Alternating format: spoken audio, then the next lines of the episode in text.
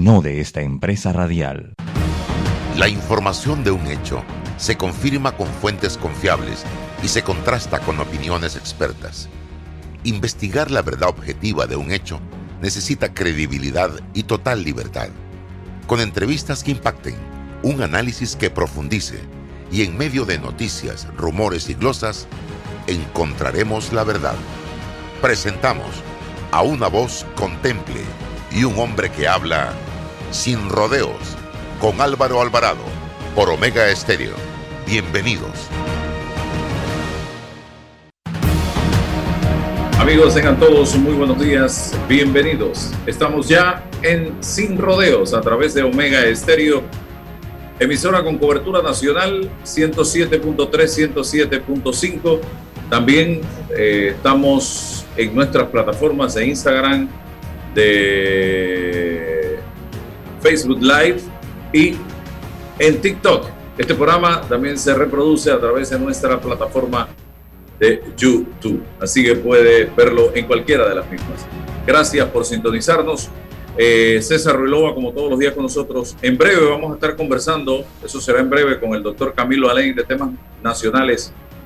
Eh, será nuestro invitado y también eh, se nos solicitó un espacio para conversar sobre el tema del vale digital eh, y el cierre de inscripciones, así que vamos a estar más adelante estableciendo contacto con ese tema que también es de vital importancia en estos momentos. Pero eh, hay un par de temitas que quería abordar brevemente. Uno de ellos, el tema de la migración. Hay casi 15 mil, es lo que se tiene por información en este momento, eh, seres humanos que quieren cruzar, César, la frontera de Colombia con Panamá hacia acá.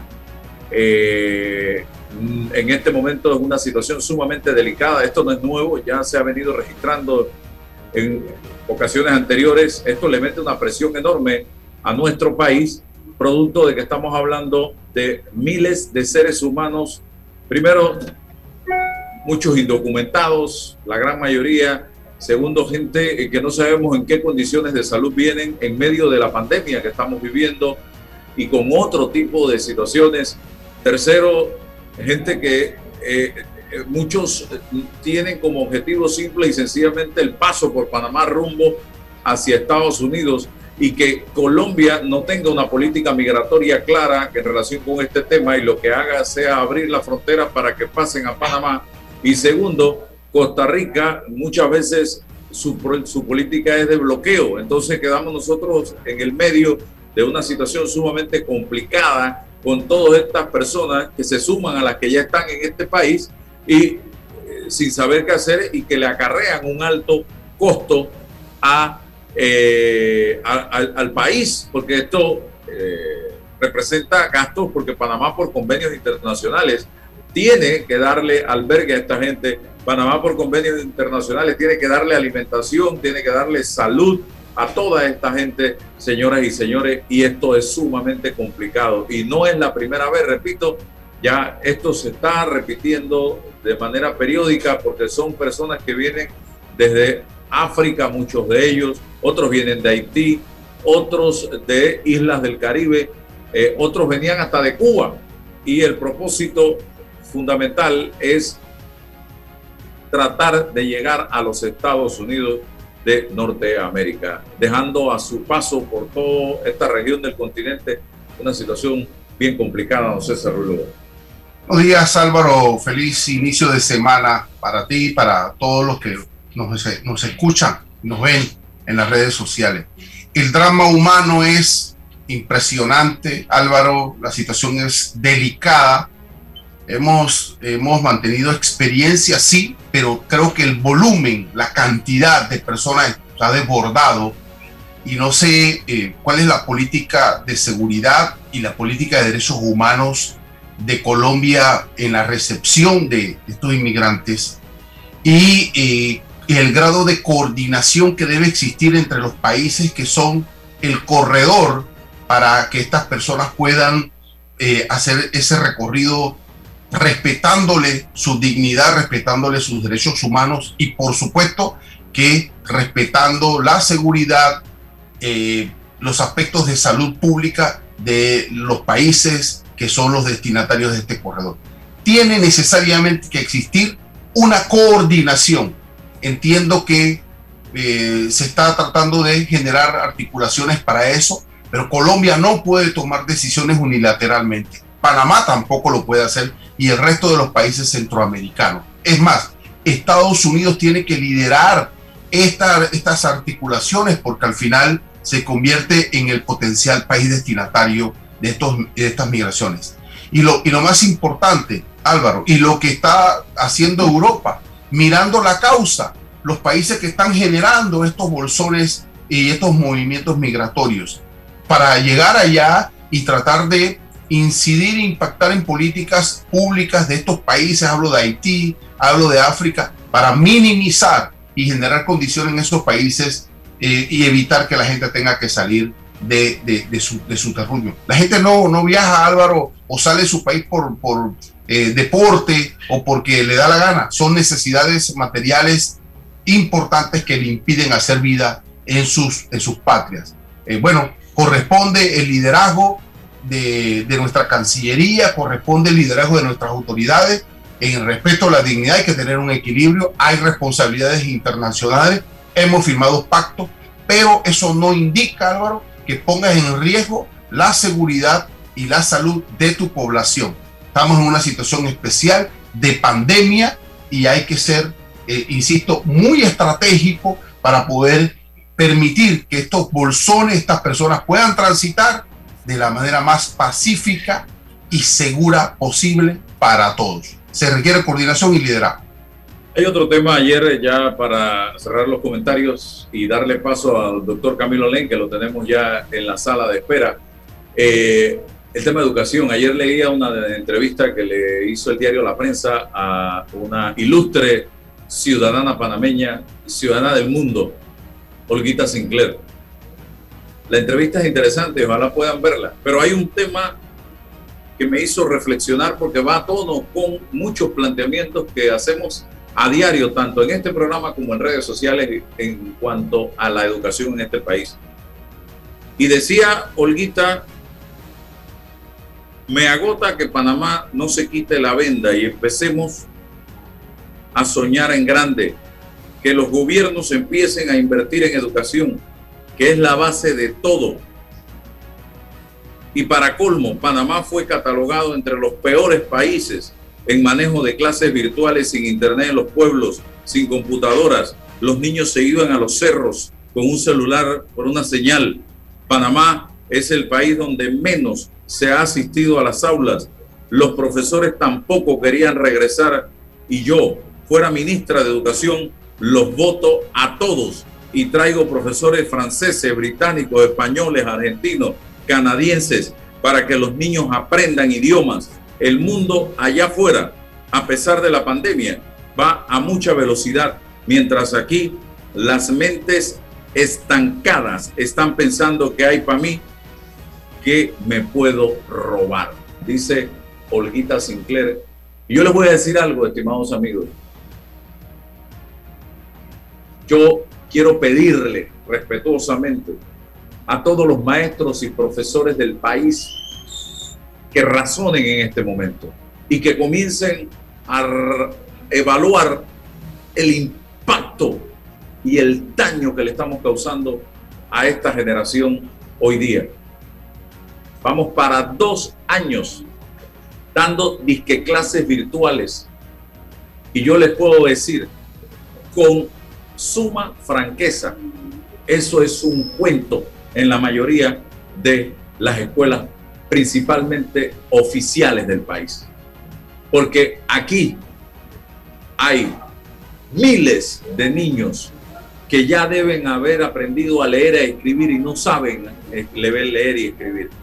Aquí hay miles de niños que ya deben haber aprendido las tablas de multiplicar, la división, la resta, la suma y no lo saben hacer.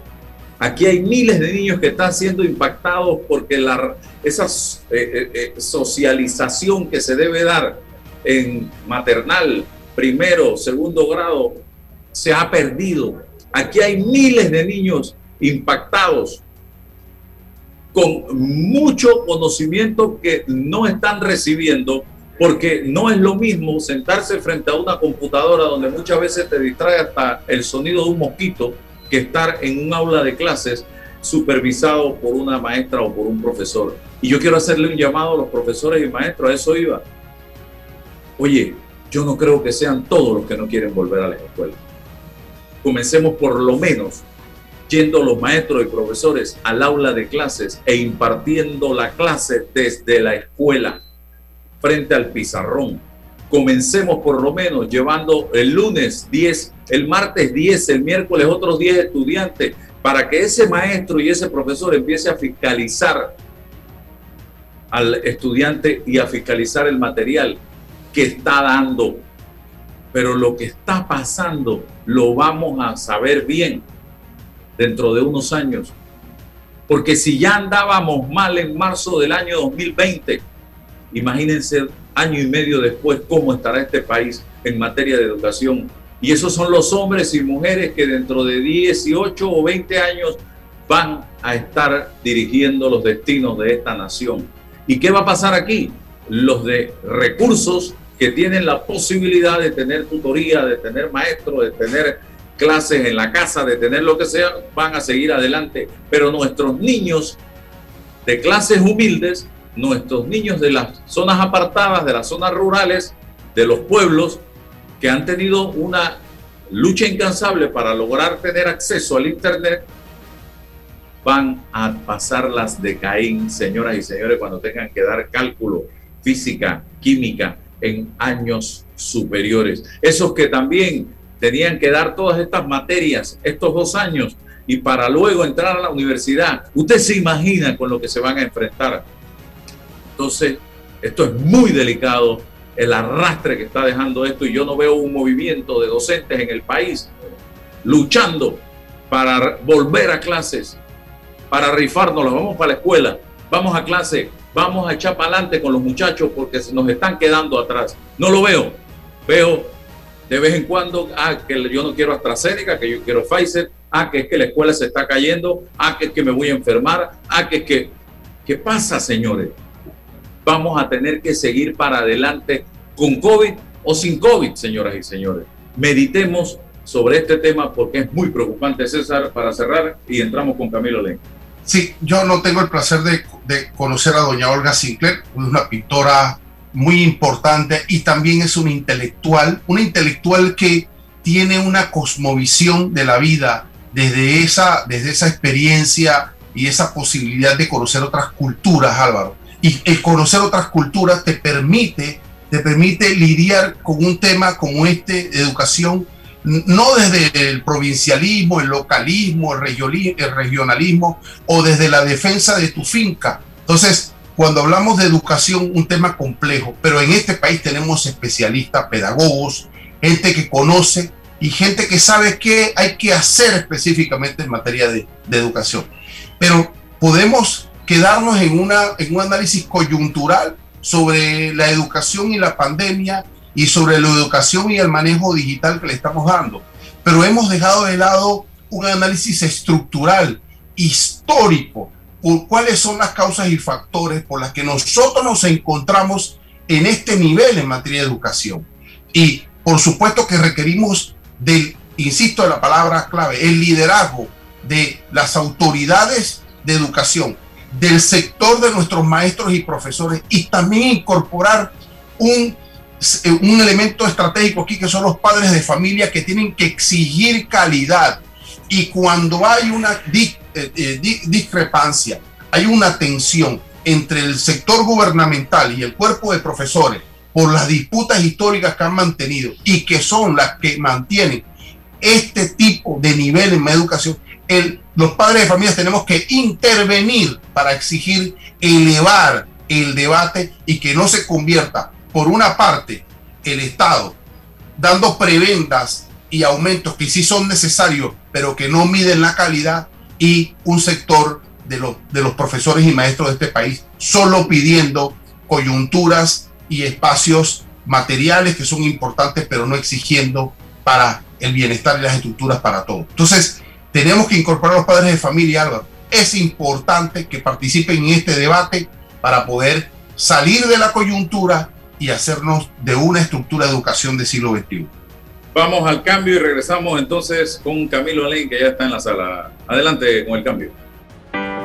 ¿Sabías que la concesión de Cobre Panamá abarca 13.000 hectáreas, de las cuales se van a desarrollar escalonadamente 5.900 y se van a reforestar 10.475 hectáreas? Cobre Panamá es la empresa con el mayor programa de reforestación del país. Desde el 2011 hasta la fecha ya se han reforestado 3.120 hectáreas. ¡Qué gran compromiso! Cobre Panamá, estamos transformando vidas.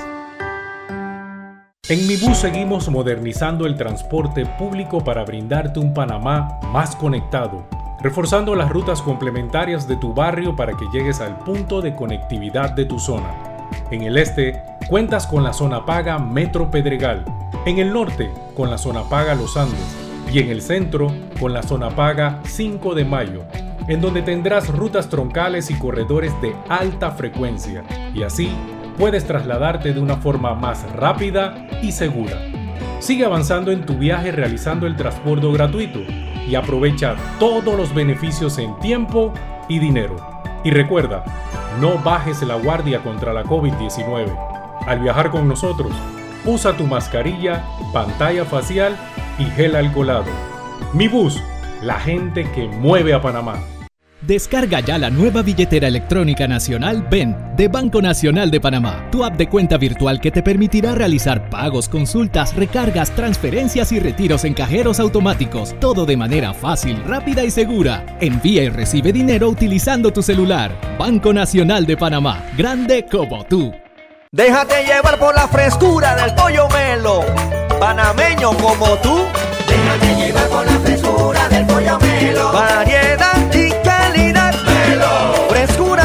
altos estándares, la calidad es una promesa para llevarte el pollo melo siempre fresco hasta tu mesa. Déjate llevar con la frescura del pollo melo. Por su sabor y calidad lo prefiero. Déjate llevar con la frescura del melo. Estimado usuario, evita sanciones. No te quites la mascarilla ni la pantalla facial. No ingieras alimentos y ningún tipo de bebidas dentro de trenes y estaciones. Respeta las normas. Cuida tu metro. Hay un delito que va en aumento, que se aprovecha de la buena fe de los ciudadanos. Yo estoy aquí construido aquí en mi carro solamente suyo y mi persona.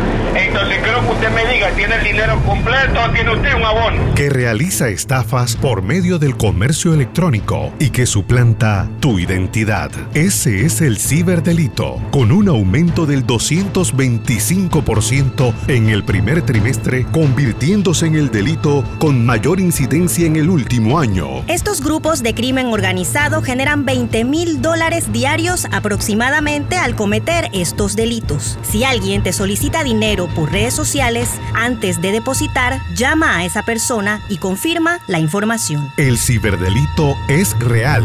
Denúncialo al 507-2988 o al 104. Un mensaje de la Policía Nacional, el Ministerio Público y esta emisora. Panama Ports se mantiene en su compromiso de apoyar al desarrollo económico del país.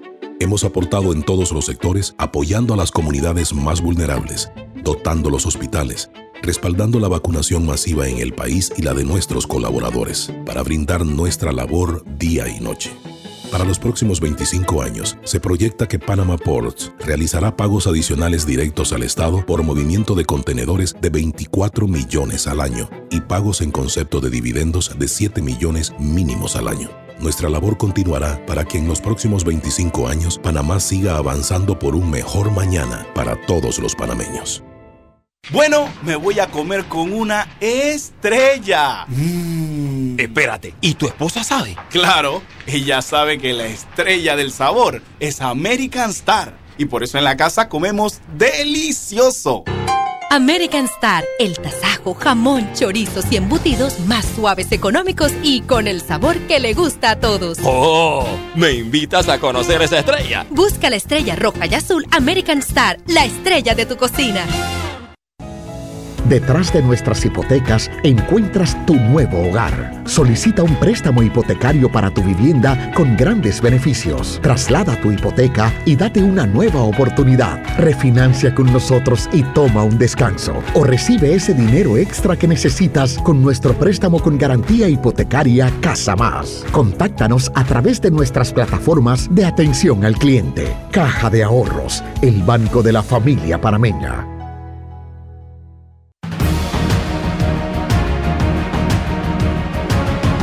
Estamos de vuelta, Camilo Alain con nosotros a través de la plataforma Zoom.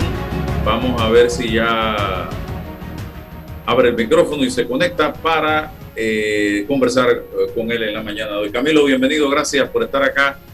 Eh, oiga, usted que es un hombre producto de la educación y que viene de las entrañas mismas de ese colón por dentro ¿Qué piensa usted? Yo tengo demasiado estrés en este momento por el daño que todo lo que está pasando le está causando a esa generación que viene a ocupar los espacios que tenemos hoy nosotros. Don Camilo, bienvenido. Muy buenos días Álvaro y César, un placer en compartir con ustedes. Yo a un Roberto también, no sé. Eh, y tenía tiempo de no hablar contigo Álvaro, que me habías perdido. Eh, yo creo que Panamá, pues todos los países de América Latina tienen un síndrome crónico eh, que ningún país se escapa. Entonces, eh, todos los efectos que vemos están vinculados a todo un proceso histórico. La educación, ahí estamos viendo la migración, todo el mundo está buscando ir a los Estados Unidos como si eso fueran a resolver sus problemas. Y los problemas están en la misma casa, en los mismos países, por eso la gente migra eh, los subsidios, la dependencia al bienestar cómodo, la falta de estimular la productividad entre los ciudadanos. Eh, todo el mundo en América Latina vive con ese proceso.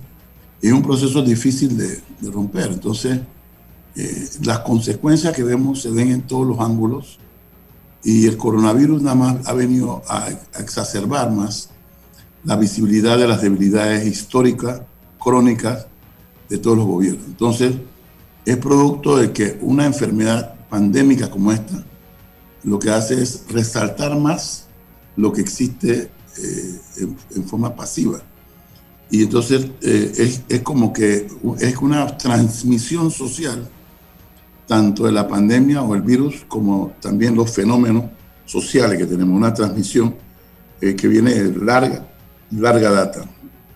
Tan es así que yo pienso que nosotros tenemos que tomar otra posición ya y no seguir una posición de crítica, sino yo te propongo, y yo propongo una nueva modalidad, sino formar grupos sociales que podamos estimular positivamente a un país diferente y no a un país de que todos los días eh, destruimos. O sea, ya, ya, ya Panamá perdió todos sus íconos.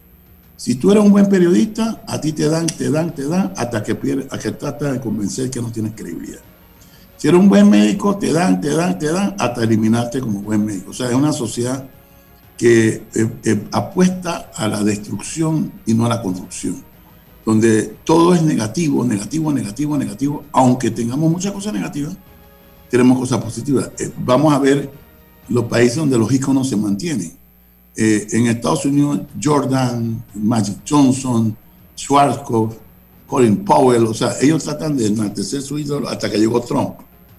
Pero, y esto no es personal, pero nosotros tenemos una cronicidad en destruir todo, todo siempre está mal. Mira, yo te voy a contar una anécdota. Cuando yo hice el primer bebé probeta en el año 1990, que nació el 18 de diciembre, hubieron médicos que no me creían eh, se anunció, ¿no? Eso fue en Haití, en la televisión, me acuerdo que tú me, hasta tú me hiciste cobertura. Y había médicos que cuando ellos subían el elevador ni me hablaban. Mira, mira, la mentalidad. Eh, porque pensaban posiblemente en la parte que iba a tener mucho más pacientes que ellos. Hubo médicos que dudaron, hubo médicos que hicieron insinuar que ellos lo hicieron primero. Y mira, eh, siempre el morbo, hasta tal, hasta tal nivel, que la publicación que hice, que era una publicación científica, salió en la Academia Panameña de Medicina y era la, única revista panameña que está en el Index Medicus. El Index Médico es la única eh, institución mundial que registra los artículos serios. Tuve que ir a la sociedad panameña a defenderme y, y decir y probar y demostrar que así se había hecho y demostrar que estaba publicado en el índice médico. Bueno, vino el segundo ya, el tercero el cuarto ya no tenían cómo refutarlo. Esa es la sociedad que vimos. Estamos hablando del 1990. O sea que hoy día eh, es tan así que aquí todo el mundo destruye a todo el mundo, aquí todo el mundo critica a todo el mundo, aquí todo el mundo destruye las verdades y exacerba las mentiras.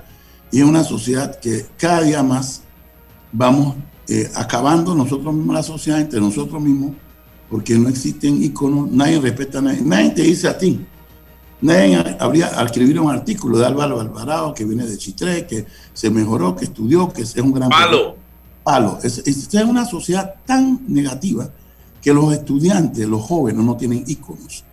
Todo está destruido. Sinclair habló ahora, mañana le dan palos también. O sea, es una sociedad bastante afectada. Entonces, yo cito esto porque porque los profesores tampoco están estimulados, los médicos, o sea, e-, es una sociedad tan difícil para, su, para superarte, para, para, para, destacarte.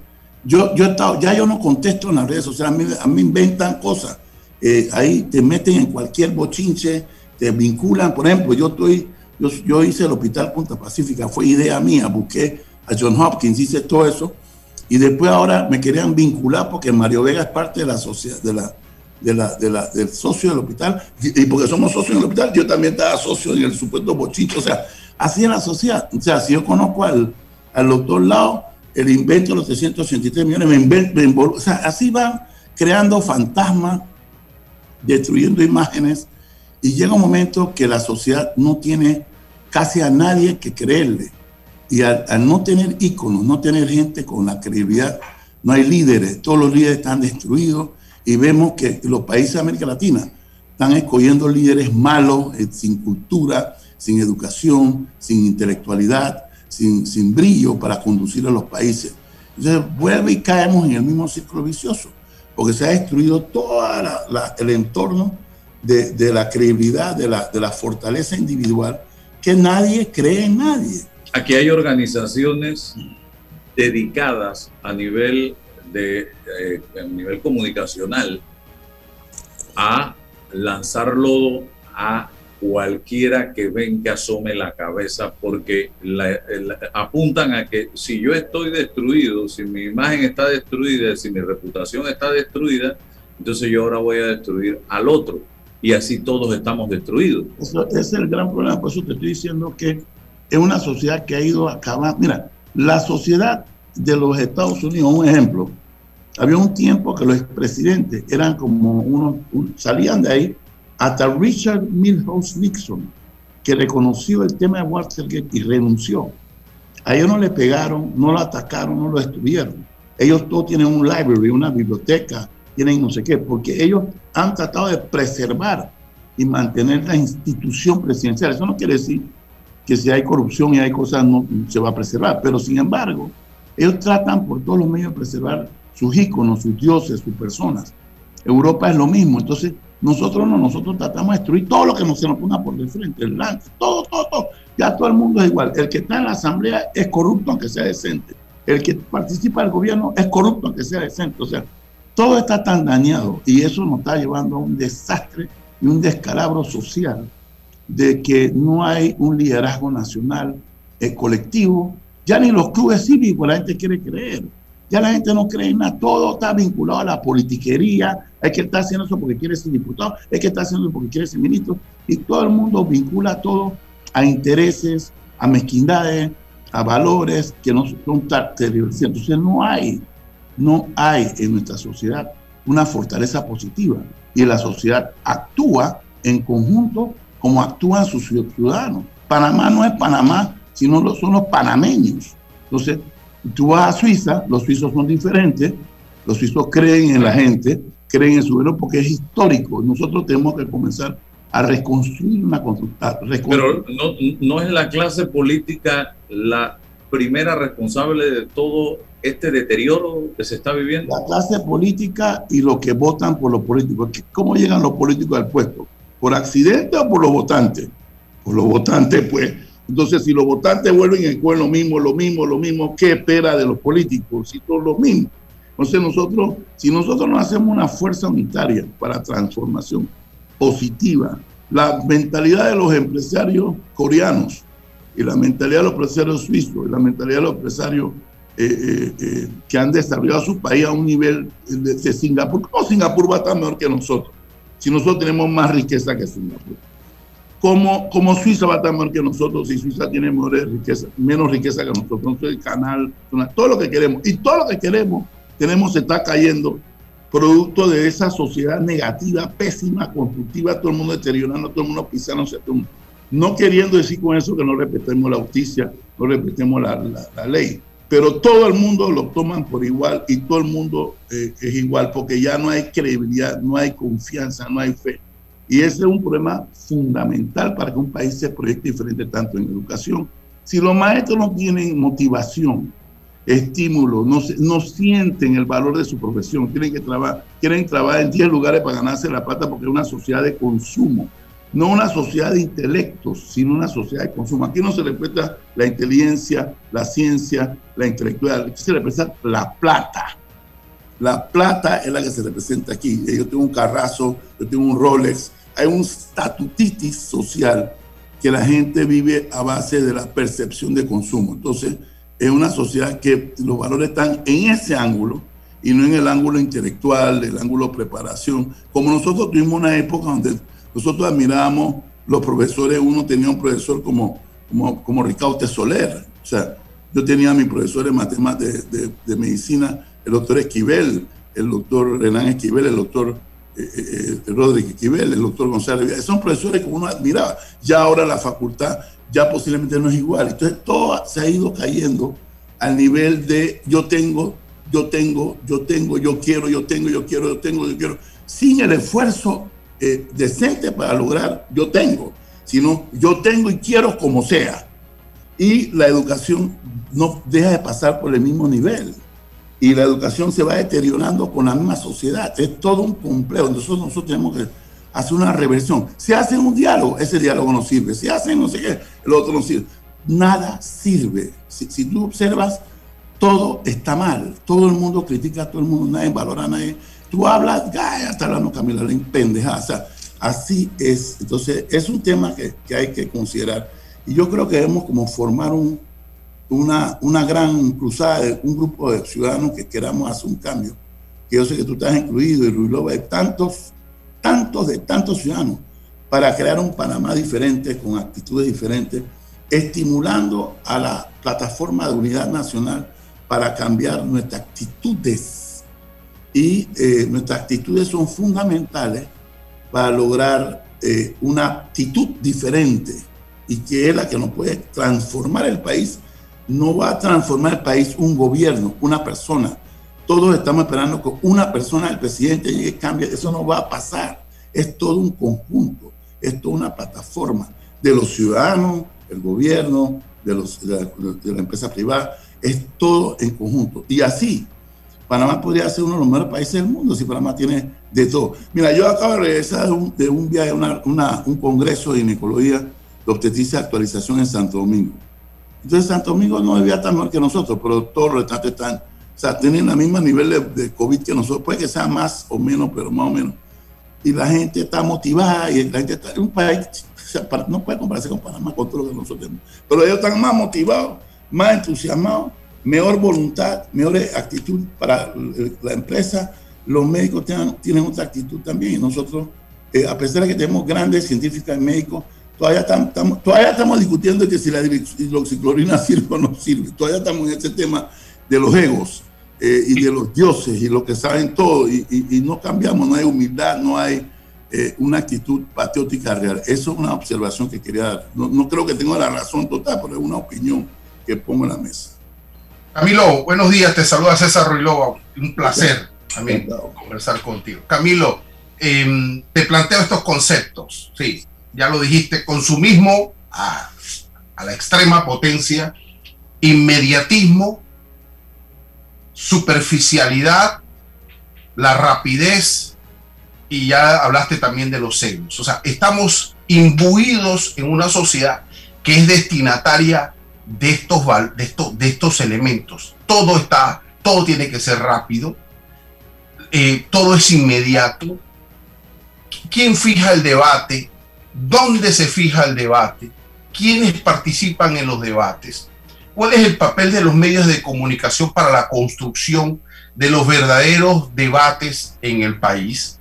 Entonces, necesitamos, sí, del auxilio de todos, porque, porque estamos eh, en medio de, esta nueva lógica posmoderna, eh, eh, Camilo. O sea, en las redes sociales se descalifica la persona y no la idea, porque son incapaces de debatir la idea que el individuo presenta.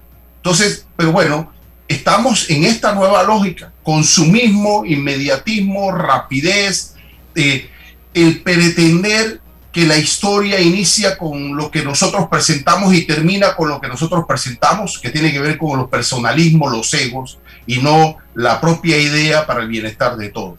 ¿Cómo salimos de esto? Eh, y yo pienso que, que, sí, que requerimos grupos, Tintán, pero necesitamos del auxilio de los medios de comunicación para que le den una mirada distinta a lo que está ocurriendo en este país y en muchos países de Latinoamérica y del mundo Camilo. No sé si compartes. Totalmente. Mira que hoy en día, todos los lugares donde se vota, la gente dice, voto por el, menos malo. Imagínate tú, así se está votando, voto por el menos malo. Ahí está Perú, voto por el menos malo, voto por el menos malo. Y así la sociedad. Entonces, cuando hay un intelecto dirigiendo el país, eh, eh, le encuentran otro tipo de argumentos, porque todo está basado en los intereses. Y yo no te estoy diciendo que yo tengo razón, eso es una opinión. Pero bueno, yo creo que lo importante es que nosotros, tú, yo, Álvaro, Juan, Pedro, Alberto, todos los que estamos preocupados, porque lo que manifiestan acciones como esta casi es, una, es un hecho eh, total de que, de que es historia. Digo, si tú agarras la vida de Álvaro Alvarado, desde que yo lo conozco, él está, habla, habla, habla peleando en la, en la televisión, tiene toda su vida. La marcha de que la protesta enfrente de la Contraloría y así.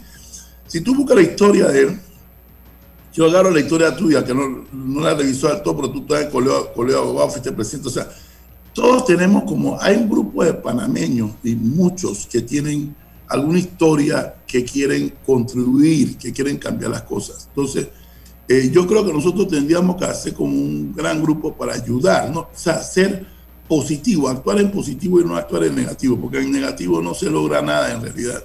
Eh, ya si yo le hubiera hecho caso a, mi callejón en Colón. Yo hubiera estado trabajando, no es que sea, malo trabajar en la zona del canal, pero yo hubiera estado trabajando como aprendiz, yo no hubiera sido médico.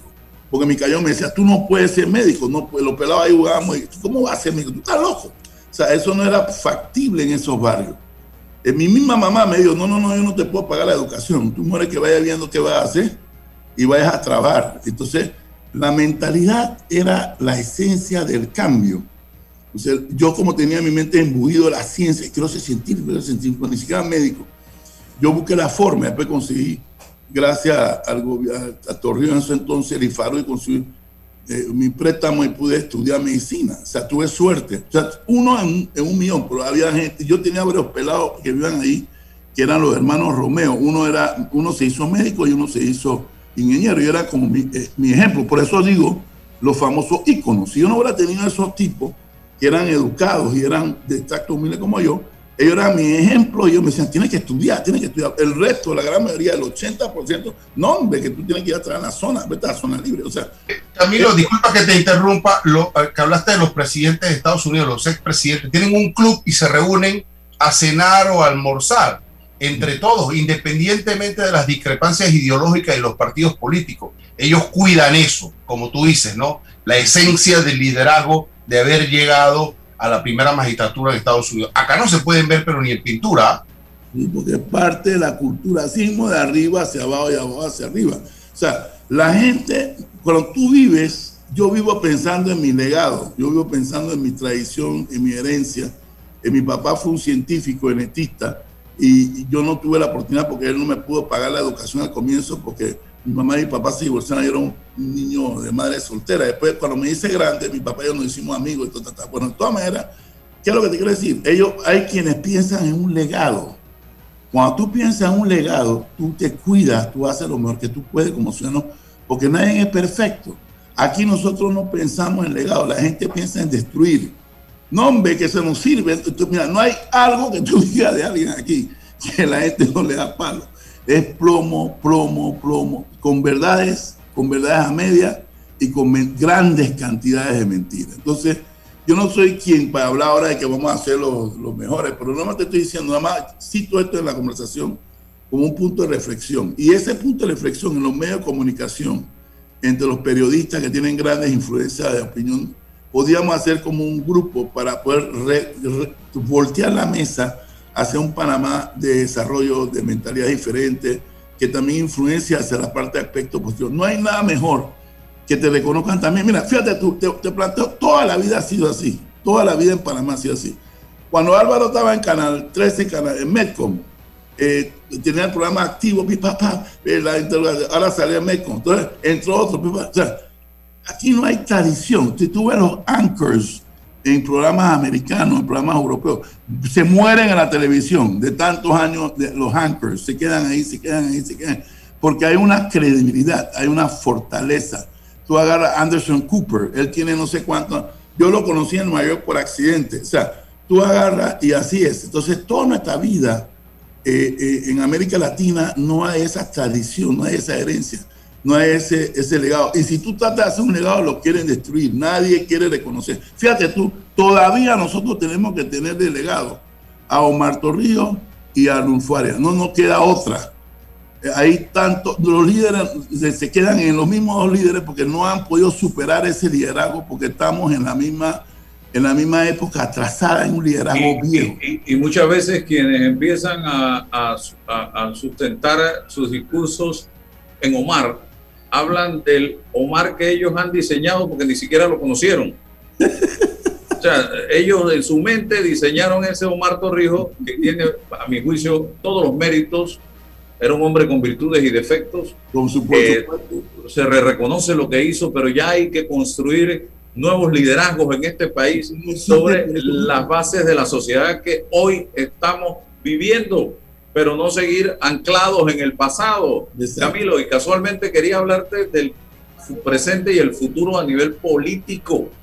¿Qué está pasando en el Partido Revolucionario Democrático? Ese PRD que usted intentó presidir eh, y que le faltó poco para lograr la presidencia de ese colectivo en eh, la elección pasada, donde Benicio Robinson le, gana y Pedro Miguel gana. ¿Qué está pasando en el PRD y qué cree usted que puede pasar en la próxima elección de este CEN del colectivo? ¿Se repetirán las mismas figuras?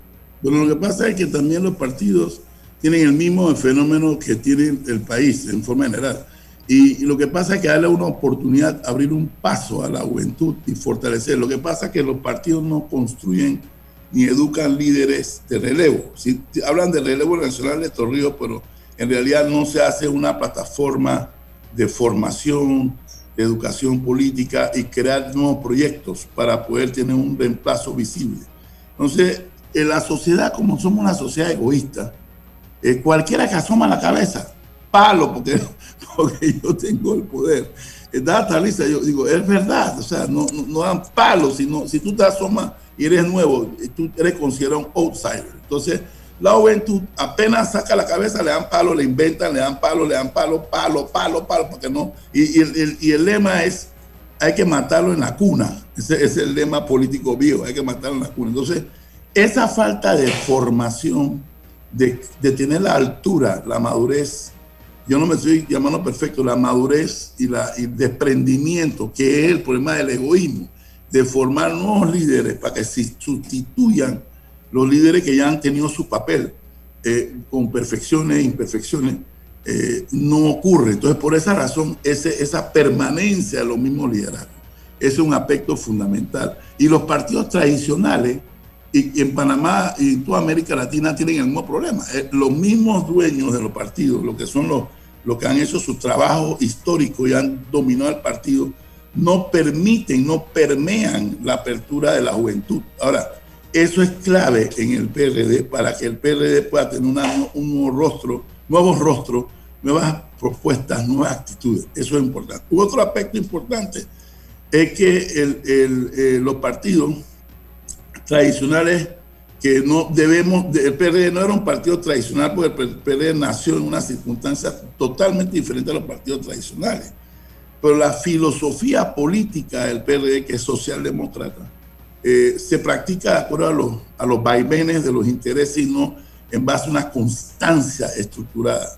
Entonces, eso es otro tema. El otro tema es la participación del partido dentro del gobierno. Si el partido no está dentro del gobierno, el partido toma una posición de partido aislado de las políticas públicas del gobierno y crean ruido en el sistema. Entonces, eh, eh, son compilaciones propias internas que no permiten una viabilidad de la conducción política gubernamental en conjunto. O sea, todo eso tiene que ver y tiene que ver con el personalismo, el egoísmo, los intereses políticos de cada grupo. Y eso no, no crea una fortaleza única que permita una unidad política nacional.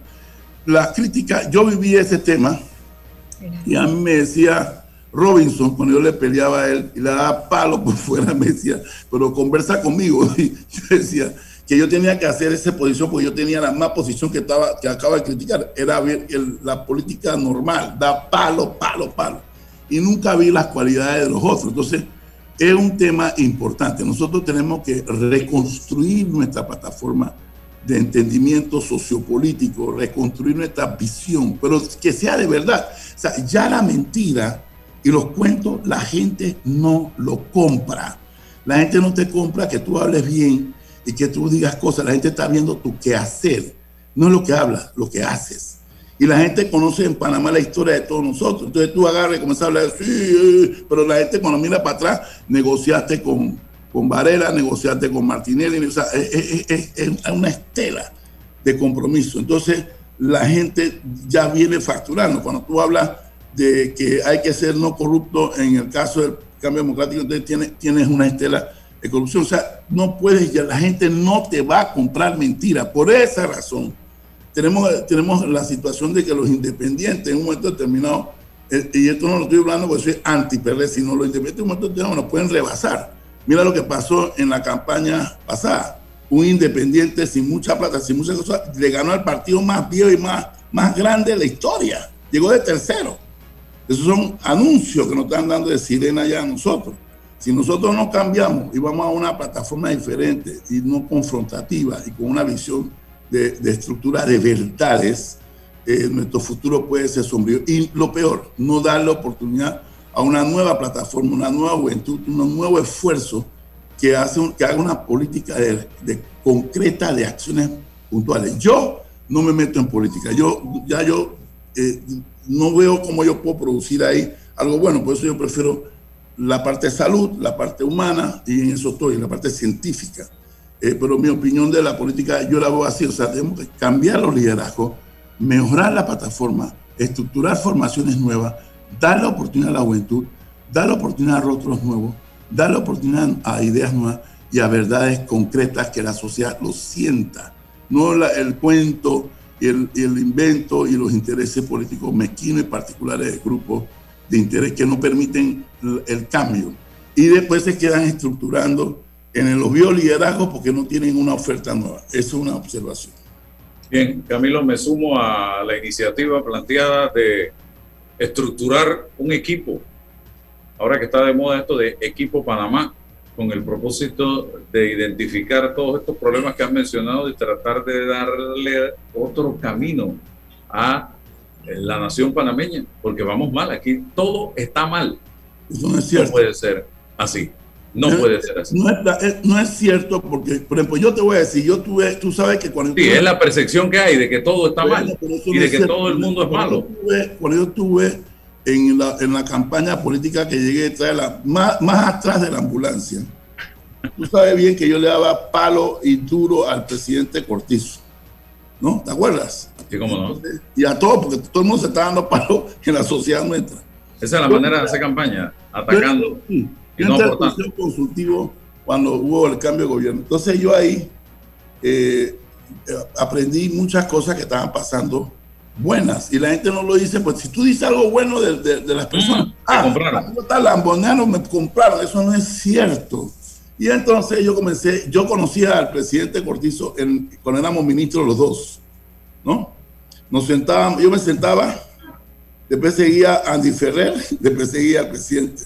Y yo lo molestaba y nos molestábamos, y no estás haciendo nada en el ministerio, puros cuentos, y, o sea, nos reíamos. Y, y bueno, yo no lo conocía como persona. Ahora que yo traté con él como persona, cosas, por ejemplo, puntuales. Cuando llegó la vacuna, los 12 mil vacunas que llegaron ahí, que se burlaban de que mira la vacuna que llegaron en un paquetito en DHL. Este país es increíble. Entonces, el presidente dice, bueno, la gente que vamos a aconsejar al presidente que se vacune. El presidente tiene que vacunarse porque usted es el primer líder de la nación. Él se negó a vacunarse. Yo me hubiera vacunado por el miedo. Él se negó a vacunarse. Son detalles que uno va viendo de las personas y se vacunó no sé cuándo, ya cuando la infección estaba alborotada por allá, como cualquier, cuando le tocaba. Yo valoré eso, valoré su disciplina, valoré su compromiso. Pues la gente no sabe eso, la gente, ah, eso no. Todo no sirve para nada, pero sí, Panamá tiene uno de los mejores esquemas de vacunación. Panamá tiene eh, un compromiso real con la pandemia. Yo estaba ahí, no es que me contaron, yo estoy ahí viendo. Panamá tiene la cosa del bono solidario, que es un tema que arrastra mucho a la población porque hay que cambiar eso pronto, pero es el más largo que ha habido para evitar una convulsión social. Hay muchas cosas buenas, humanas, y yo he visto eso en persona.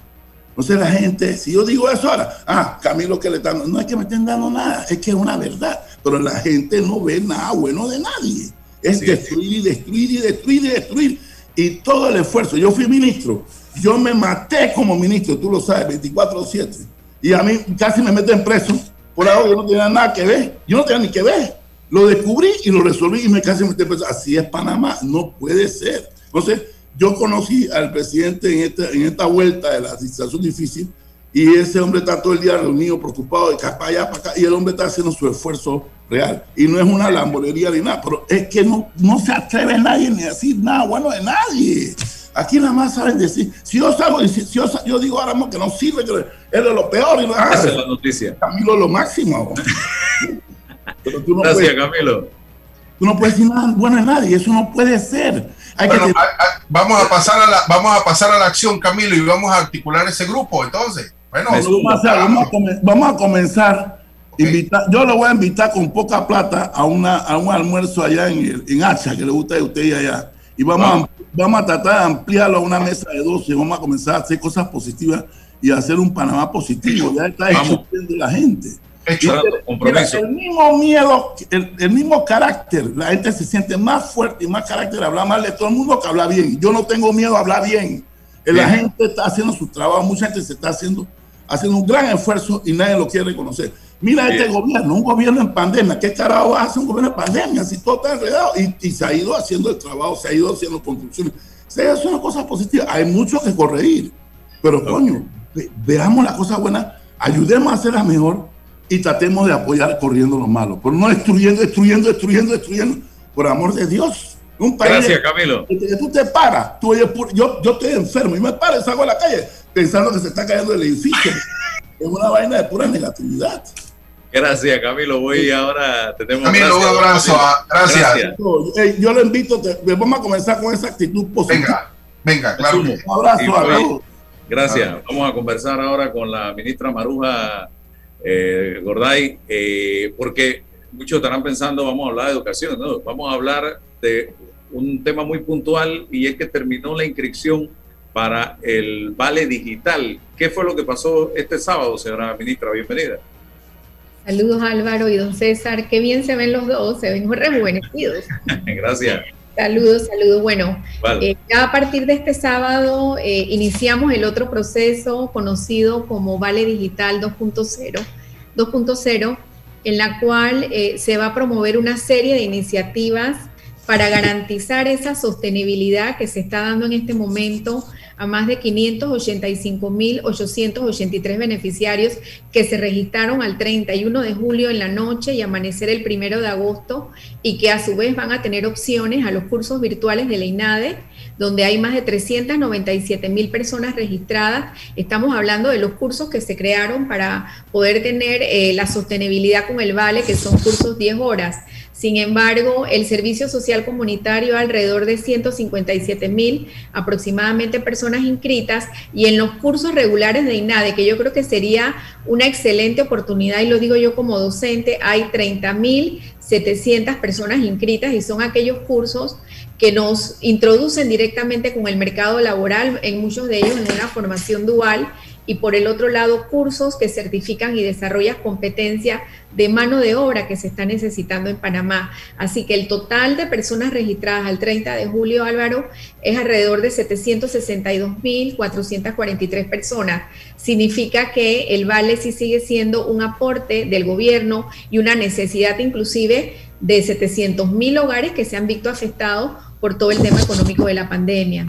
Eso, eh, cuando comienzan los cursos, primero, segundo, se va a depurar, se va a revisar si todos los que se inscribieron eh, cuentan con los requisitos y para inscribirse.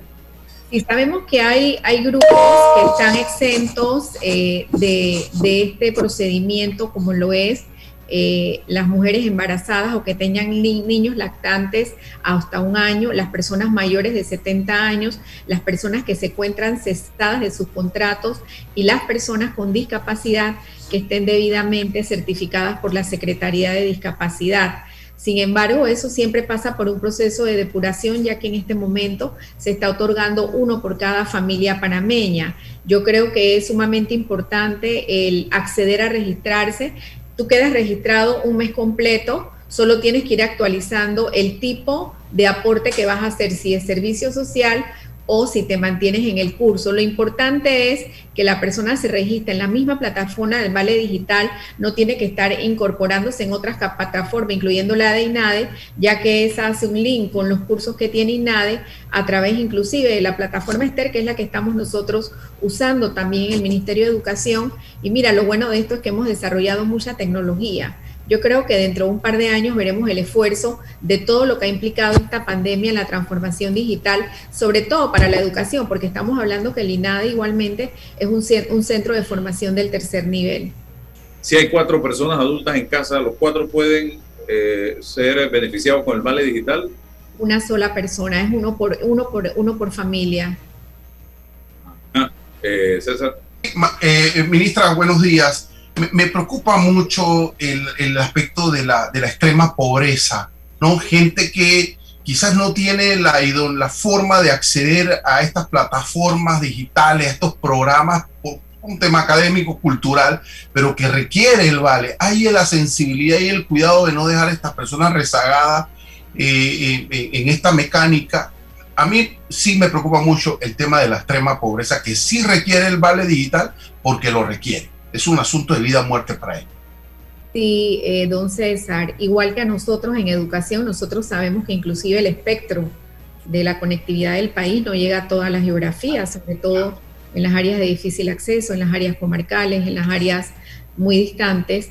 Y para esos grupos familiares se sigue distribuyendo eh, las bolsas solidarias de comida, que incluso no son bolsas pequeñas, son bolsas valoradas en más de 150 dólares y ese sigue el trabajo que se sigue desarrollando desde Atlapa con todo el apoyo del MIDE y las instituciones del gobierno para esos sectores. Igualmente yo tengo que reiterar que en los casos donde hayan estudiantes registrados en el sistema educativo, viene ahora el segundo pago del PASEU, que de alguna manera se convierte también en un alivio para esas familias, independientemente de dónde estén ubicadas. Sabemos que las que no tienen conectividad, o como muy bien usted lo dijo, no tienen acceso a esa tecnología o a esos dispositivos, porque tenemos panameños que tampoco tienen algunos dispositivos, se les hace la entrega de sus cheques físicos en el caso del PASEU o de becas o de cualquier otro apoyo, inclusive los subsidios que da Senadi para discapacidad y a través de las bolsas solidarias alimenticias.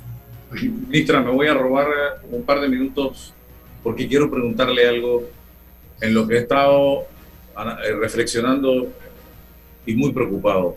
¿Cuándo vamos a retornar a las aulas de clase? Yo veo a los dueños de bares y restaurantes protestando porque quieren el retorno. Yo veo a los camioneros porque quieren trabajar. Yo veo, yo veo a la gente porque quiere, quiere, quiere volver no he visto un movimiento de padres de familia, un movimiento de obreros de la educación querer regresar a las aulas de clase, vamos con todo, nos, nos, ponemos de garantía para que de una u otra manera guardar las medidas de bioseguridad, pero que poder atender a la mitad de los niños, ver cómo hacemos.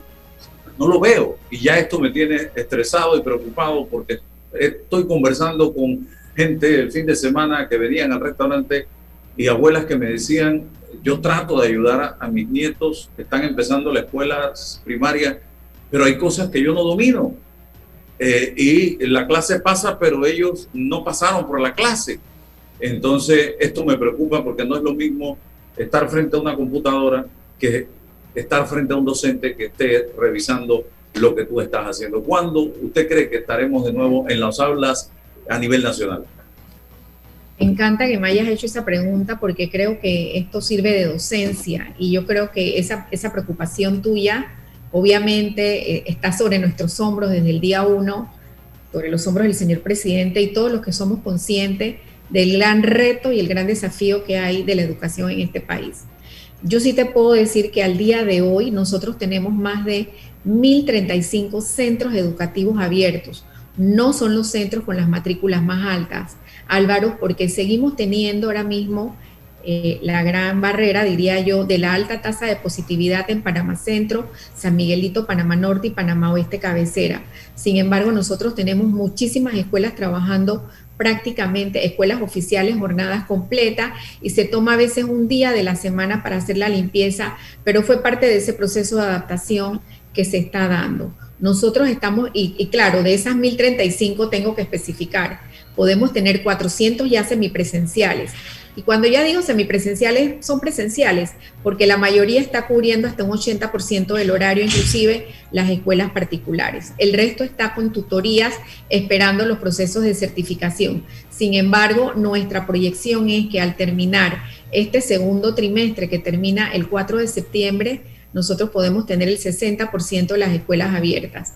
Yo sí tengo que ser responsable nosotros todas las decisiones las hacemos coordinadamente con el equipo de salud liderizado por el señor ministro y hay una recomendación que las escuelas no abren eh, del todo, tengo que ser muy responsable con lo que digo, hasta que tengamos la inmunidad comunitaria, que se le llama de rebaño. Sin embargo, nosotros estamos revisando lo que está ocurriendo en la región. Colombia prácticamente abrió y es una población mucho más alta. Costa Rica, que ya retornó de vacaciones, ellos hicieron un cambio en su calendario y así como tú has dicho, ya nadie quiere saber de virtualidad y obviamente vamos a quedar con un excelente mecanismo de apoyo, una herramienta pedagógica, pero los niños necesitan, la escuela es insustituible. La escuela no la sustituye, un docente no se, no se sustituye. Y quiero decirte que en los últimos 15 días hemos tenido más de 400 solicitudes de apertura. Nosotros vamos a tener nuestro gran, termómetro y quiero ser muy responsable en esto ahora que iniciemos el calendario con las escuelas internacionales. Nosotros nos reunimos con ellos, son alrededor de 32 centros educativos que ya han organizado todos sus espacios y sus medidas de bioseguridad y nosotros estamos diciéndole que nos presenten dos opciones, la semipresencial y la presencial, porque obviamente siempre vamos a tener que tener el contrapeso de lo que nos digan las autoridades de salud pero creo que hemos aprendido a alinearnos y a, y a poder trabajar en ese equilibrio que se requiere de un sector y el otro. Y otro aspecto que nos ha favorecido los últimos 15 días es que no sé si ustedes saben, a partir de ayer, prácticamente en todos los corregimientos donde inició el barrido de 12 años, ya no solo son los niños que tienen comorbilidad, sino todos los niños que lleven sus registros y sí te puedo decir que a la fecha nosotros llevamos prácticamente un 75% de administrativos vacunados y un 81% de docentes ya con su primera dosis y el 63%, situación que yo creo que le generaría más confianza al padre de familia. Bueno, gracias ministra por estar con nosotros en el día de hoy. Seguimos en contacto y ha dado buenas noticias. Te quiero comentar porque creo que eso nos da esperanza. Creo que Estamos en unas situaciones que la esperanza y la fe es lo más importante. Nosotros nos estamos preparando ya con una Comisión Nacional de Organización Escolar 2022 y Dios mediante, en sus manos, nosotros estamos preparándonos para un año lectivo presencial en el 2022. Excelente noticia y ojalá Dios nos acompañe y sea de esa manera. Gracias, ministra. Muchas gracias, ministra. Gracias a todos por su sintonía. Hasta mañana. La información de un hecho se confirma con fuentes confiables y se contrasta con opiniones expertas. Investigar la verdad objetiva de un hecho necesita credibilidad y total libertad. Con entrevistas que impacten